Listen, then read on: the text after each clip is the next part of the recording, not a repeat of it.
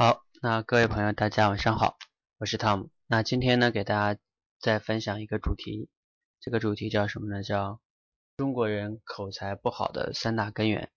那为什么要讲这个主题呢？然后我会 越来越发现，我们很多中国人的口才竟然不好。然后，你要是说我们学不好英语，有的时候还可以理解哈，毕竟没有这个语言环境。但是我们每天身边都是讲汉语的。但是却让我们的汉语很多人讲的不是很好，很多人为此而非常苦恼哈。然后我因为最近接触了很多这方面的朋友，跟他们去交流，然后发现总结了一下的话，我发现有三个比较大的重要的原因哈。那分别是哪三个呢？啊，我用比较简短的时间给大家分享一下哈，其实不太复杂。啊，第一个呢是是什么呢？大家来看一下哈，呃。相信这张图呢，大家嗯可能也不陌生哈。它是一个就我们小的时候去开家长会，然后呢，嗯这个家长啊跟老师都在那里。这个家长跟老师俩呢，就是这这这伙人，他们就是来去大多数时候是要研究这个孩子对吧？学习这不好还是那不好。然后总之啦，就是你有什么缺点就会研究什么。然后 我们从小总是觉得。这个学校的老师跟家长有的时候是一伙的，是吧？然后一起来欺负我们学生，然后让让我们觉觉得说我们这个不好那个不好，嗯，要不然就是去对比啊。然后其实这里边有一个就是我们从小很多的时候呢被各种苛责啊，期望我们这个完美那个完美，以至于我们总是担心啊自己犯错。所以这个担心犯错其实是一个很。在中国的学生中很普遍的现象，因为我们总是，呃，被拿来跟很多人比。你比如说，嗯，我们每个人可能都印象比较深刻的就是父母啊或者老师总是说，你怎么不像人家那谁谁谁学习呢？你看人家多好多好，就是这样的一个逻辑啊。或者是你看你这个不好那个不好，就是让你去改你的这个缺点。你会发现我无论我们无论怎么改都是缺点比优点多，然后呢，总也是没有谁家那小谁。这样的话就会让我们很多的人就不自信，啊，然后总是担心犯错被老师啊或者家长去批评，那这是一个很很严重的一个问题哈。那这样的话呢，就是导致了我们有一个这样的教育理念，就是总是批评啊，不包容犯错，然后期待这个学生啊或者孩子是一个完美的孩子，不要犯错啊，哪个方面都要好。但是大家都能理解这件事情是不可能的，没有人是完美的人。OK。那就很有意思一点就出来了，就是说，因为口才这件事情，有的时候它就像那个开车一样，你说有哪一个人，谁敢说他自己学开车的时候他没有犯过错？比如说这个方向盘也好，或者说踩油门、踩刹车也好，总是对吧，手忙脚乱的，犯错是非常正常的。那但是如果你要期待着我们不犯错的话，那是不可能的。但是我们中国人的这个一个大教育理念就是期待我们不犯错。啊，然后我们自己也总是担心自己犯错，然后被别人就是批评啊，或者是怎么样的啊，特别在意别人的这个目光跟这个评价，然后这样的话就是越怕犯错，越对拿口才这件事情说，越怕犯错，越不敢讲，越不敢讲呢，口才就越不好，然后就以后有机会讲的时候呢，讲的也越来越不好，就是一个恶性循环嘛，然后呢，心里边就越来越不自信啊，越来越紧张。啊，像很多人最大的紧张就在于跟陌生人啊，或者跟领导啊，或者跟这个喜欢的女孩啊、异性啊，总之就是这样的，会越越紧张，然后就越不敢讲。哦，这个是一个很大的根源哈。这这部分原因其实大概处在一个叫心理的问题，就是你的心理有障碍啊。这个问题又不解决，就很很麻烦哈。啊，这是我我总结的第一大根源哈。那我们来看一下第二大根源啊。第二大根源呢，大家来看一下这两张图。第一张图呢，就是是我们在这个以前啊，比如说我们开一些班会呀或者什么的，你看这个女孩她是在前面讲了这样一个呃，就是一个主题吧，叫把握正确航向，实现人生价值。这主题也挺好的，但是你会发现她手上有一个稿啊，她其实提前写了稿，然后在那里差不多叫朗读吧，我不觉得她这叫演讲啊。但是我们中国人经经常把它称之为演讲，其实这不叫演讲，这叫朗诵。因为你写好了在那里读嘛。那但是你会发现很多人连就我们从小到大上了这么多年学，学了这么多年语文或者各科，我们这样的机会都很少，就是你拿个稿在前面去讲的机会都不带都不是很多。那要是像第二幅图这个男孩这样，我身边的这个叫什么诚信故事这样一个主题，然后他没有稿在那里直接讲，那我想这种机会很多朋友就更没有了，包括我自己本人也是没有的。我高中毕业之前，我以前跟你们讲过，是很紧张的，呃，一句话也是很不敢讲的。那这里边体现出什么呢？就是一句话概括，就是说我们公众去脱稿讲话的机会太少了。那也就意味着我们没有机会去犯错，那就没有去成长，因为你就没有在前面讲过，就像那个学车一样，你就没有主动的自己握过方向盘，那你当然就是越讲越不敢讲，因为你没这个机会，你连犯错的机会都没有。你想一想，你能进步吗？犯错的机会都没有，就何况连那个读稿的机会都没有。这是十几年的中国教育，再加上我前面讲那一点。你又担心怕别人说你讲的不好，你又没练过，你怎么可能口才好呢？你口才好就怪了。这两点加到一起就已经很恐怖了哈。那我接下来再分享第三点的时候，可能你再想一想，你会觉得就更恐怖了。第三点是什么呢？看这两张图哈，是我刚刚在网上找的。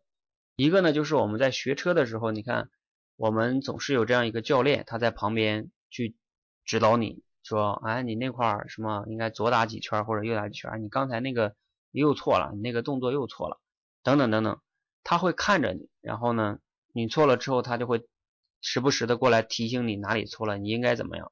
也就是说，开车的时候你肯定是在犯错的，但是呢，有一个教练在那盯着你，告诉你哪里不好，然后这个时候他给你提醒，就会及时的给你纠正，啊，那这个是非常非常重要的哈。那我们游泳的时候也一样，你看那个那个教练在水里，他看着这些小孩儿，你的姿势哪里不对啊？你的这个各个方面哪里到底不对？他会有及时的纠正，不断的犯错，不断的被及时纠正，你进步一定是最快的。所有的技能的学习都是这样一个道理，就是你不断的犯错，不断的被纠正，进步就最快。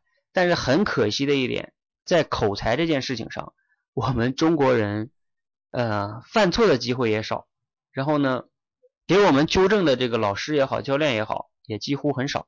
比如说你的这个老师，语文老师，他语文老师是管你背课文啊，管你这个朗读课文啊，或者是讲一些什么生词短语，包括考试类的东西，他很少去让你练口才的，对吧？你从小还有你的父母，你的父母可能在你没上学之前，他其实是一个比较好的语言教练。你讲一句话讲什么错了，他会说这样说不对，他给你纠正过来了。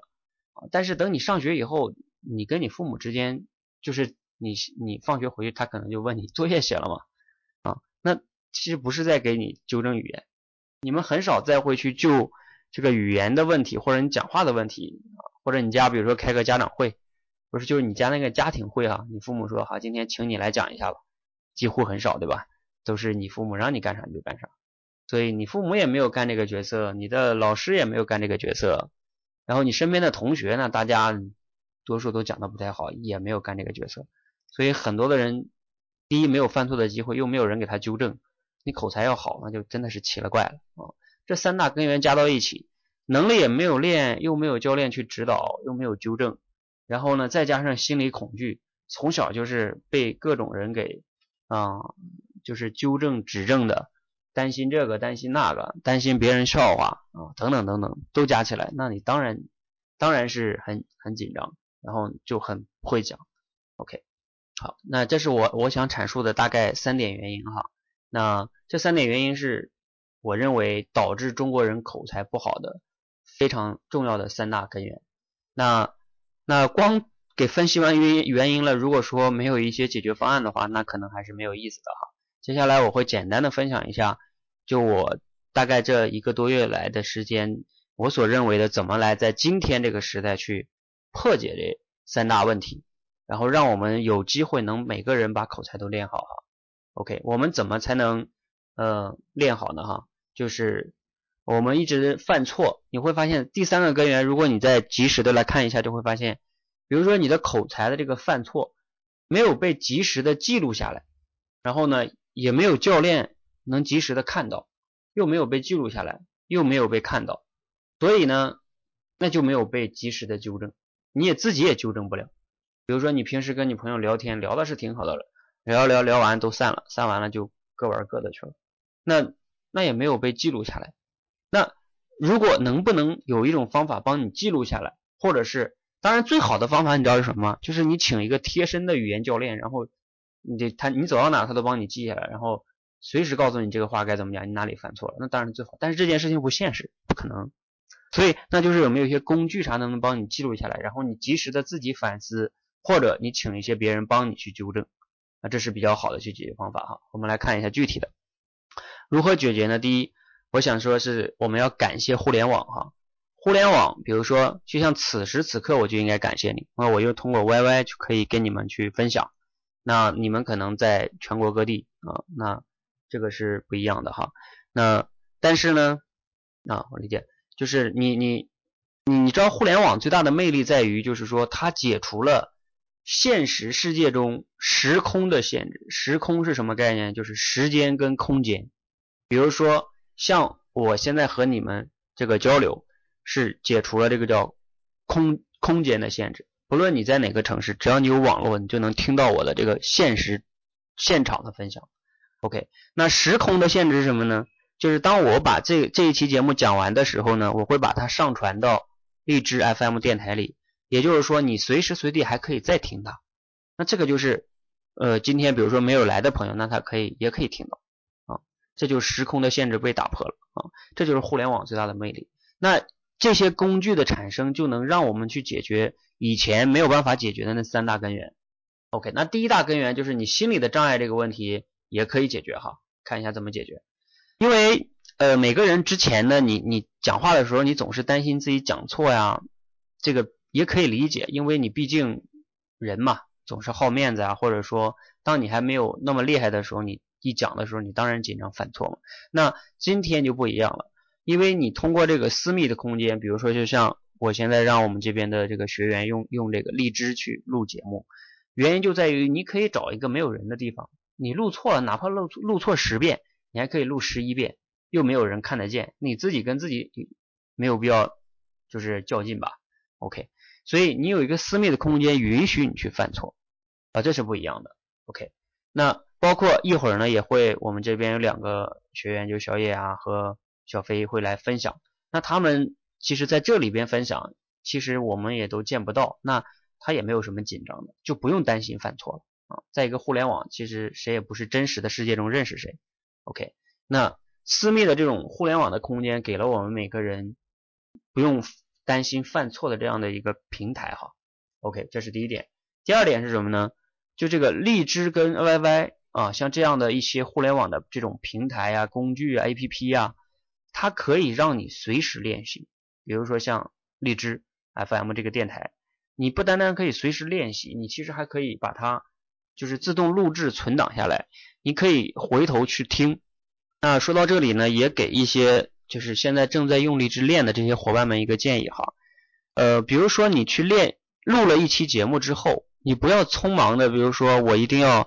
啊，最近我一定要录十期、二十期、三十期，那其实也并不是最重要的啊，就是因为比较重要的是你录了之后，因为它自动帮你录下来了，然后呢，你没事听一下，你再反思一下，其实我这个东西怎么讲能更好一点，然后你可以把就同一期话题再重新讲一次啊，其实，在在同一个话题重新讲，不断的讲，发现讲个三次以后，哎，进步很大的时候，你会发现你的进步那时候才是真的比较大。OK，那同时也建议大家，就是说，比如说我给大家分析的那些超级演说家的那些视频背后的那个音频背后的那些，就是那些超级演说家人们那些选手用的是什么技巧啊？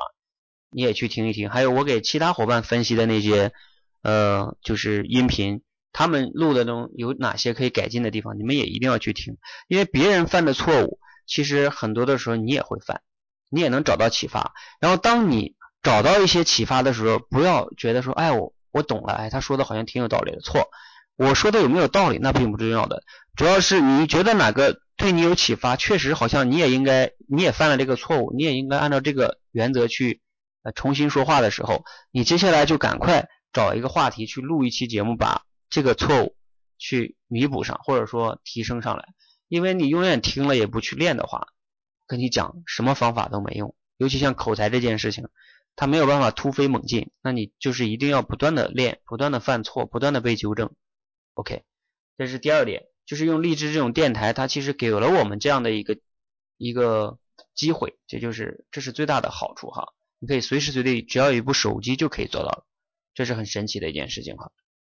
好，第二点呢，完了我再说一下第三点，就是因为你用荔枝跟 YY 录完音之后呢，然后呢，你只要是上传，我这边就可以，我只要想看，我随时都可以听。那包括你可以，或者你觉得你身边谁的口才比较好，哎，你把你这个节目发给他。啊，然后你说你帮我听一下，我这个有什么问题？然后呢，这样的话帮你纠正一下。那其实呃，很多的时候人会叫，嗯，那个叫以前有一个古诗叫什么“只缘身在此山中”是吧？它原因就在于有时候你自己听，你可能觉得好像没什么问题啊。对，那是因为你只缘身在此山中。那如果你你你其实让别人去听的时候，就会发现哦，其实你有很多地方是可以改进的。不断的犯错，然后被纠正，然后改进了之后，其实这样的话进步是最快的。嗯，OK，那综合下来呢，就是呃，我一直建议大家就是呃，像我上一期上周六讲的那个那个公式，不知道大家还记不记得哈？这个呢，只是提供了一些分析了一些根源问题跟方法。那你要想练好呢，第一是持续下来，第二呢就是说保证一定的频率，你不能。我不能说保证每天都录吧，如果每个人总会有一些特殊的事情，但是你一周怎么也要平均录个五次以上吧，或者说平均每天得录一个吧，因为我我不，而且还要记得哈，每一次不要录太长时间，这个我想强调一下，因为你录的一旦超过十分钟了，我跟你讲，就证明很多的时候你讲起来又很随意的讲，想到哪儿说到哪儿了，那就不好了，那就没有进步了。刚开始我建议你们每个人。把时间控制在三到五分钟，太短了也不行，太长了也不行。你就一定要把话控制在三到五分钟。为什么一定是三到五分钟呢？因为你看超级演说家那些演说家，他在那种舞台上，然后他要阐述的话题要去比赛的，他一般的大概都是三五分钟就绝对能讲完了。而且我之前录的很多节目，也就是五分钟左右就可以讲完，把一个比较复杂的观点就能讲完。而且不知道你们有没有人听那个逻辑思维那个罗胖子他讲每天早上六十秒那个，他能利用六十秒钟，也就是一分钟每天就能把一个观点阐述的比较清楚。也就是说，你的语言是可以在三五分钟之内就讲的很明白一件事情。记得就讲一件事情，把它讲明白一个观点，一定不要贪多。然后你呢，你控制呃你的话精简，在最短的时间内把它讲完。那其实当你你越来越练呢多了时候，你就会发现其实你有进步很多了。OK，好，那我今天呢，整体的分享到这里就差不多要结束了哈。再回头再总结一下哈，我们中国人学不好口语的三大根源哈，这是第一点，是我们这种不包容犯错的这种教育观念，我们总是苛责孩子，总是担心自己犯错。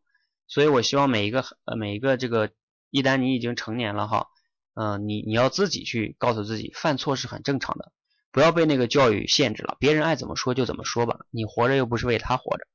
OK，这是第一点。第二点呢，就是那我们缺少这种开口去练习的机会，我们没有机会去讲话，没有机会去犯错，你连犯错都没有机会去犯，你怎么可能进步呢？OK，那第三点呢，就是你没有办法能及时的反思、记录跟被纠正。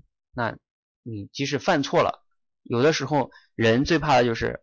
重复的错误在重复的犯，那你怎么可能有很大的进步呢？一定要被纠正。OK，那今天有这种荔枝的这种电台了呢，或者这种东西，一定要好好的利用今天这些好的一些工具哈，为你所用，而不是拿这个智能手机每天在那里，比如说玩游戏呀，或者是不聊聊天就就完了，那真的是很可惜了哈。OK，好，那我今天的分享呢就到这里哈，谢谢大家。